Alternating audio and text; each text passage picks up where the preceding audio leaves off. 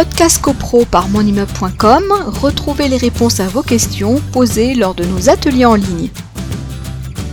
Alors, le deuxième texte à, voir, c'est l'article 5, toujours du décret du 17 mars 1967, qui liste les informations que le syndic adresse au notaire. C'est ce qu'on appelle euh, l'état daté. C'est-à-dire que euh, quand un copropriétaire va vendre son lot, va mettre en vente son lot, eh bien, le notaire euh, va se rapprocher du syndic simplement pour voir si le copropriétaire vendeur est à jour de ses charges de copropriété. Alors, euh, l'état daté, euh, qui est une obligation. On a trois parties, composé de trois parties, l'état daté. Vous avez les sommes restant dues par le copropriétaire vendeur, si ce copropriétaire est effectivement débiteur. Alors, ça peut être des charges courantes ou des appels travaux, différentes sommes.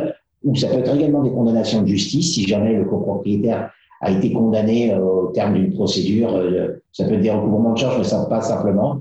le copropriétaire, sa responsabilité peut avoir été engagée notamment par un dégât des eaux qui a donné lieu à une procédure.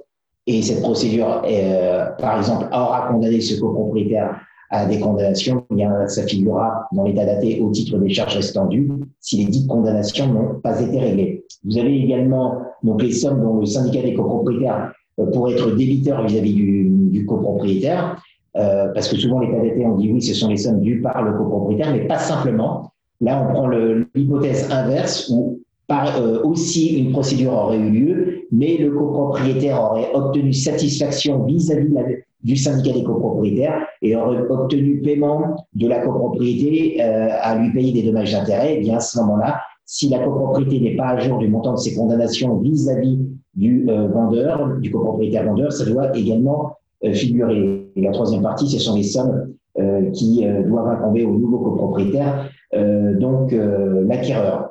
Voilà euh, les trois parties de l'état daté. Podcast CoPro par monimmeuble.com, retrouvez les réponses à vos questions posées lors de nos ateliers en ligne.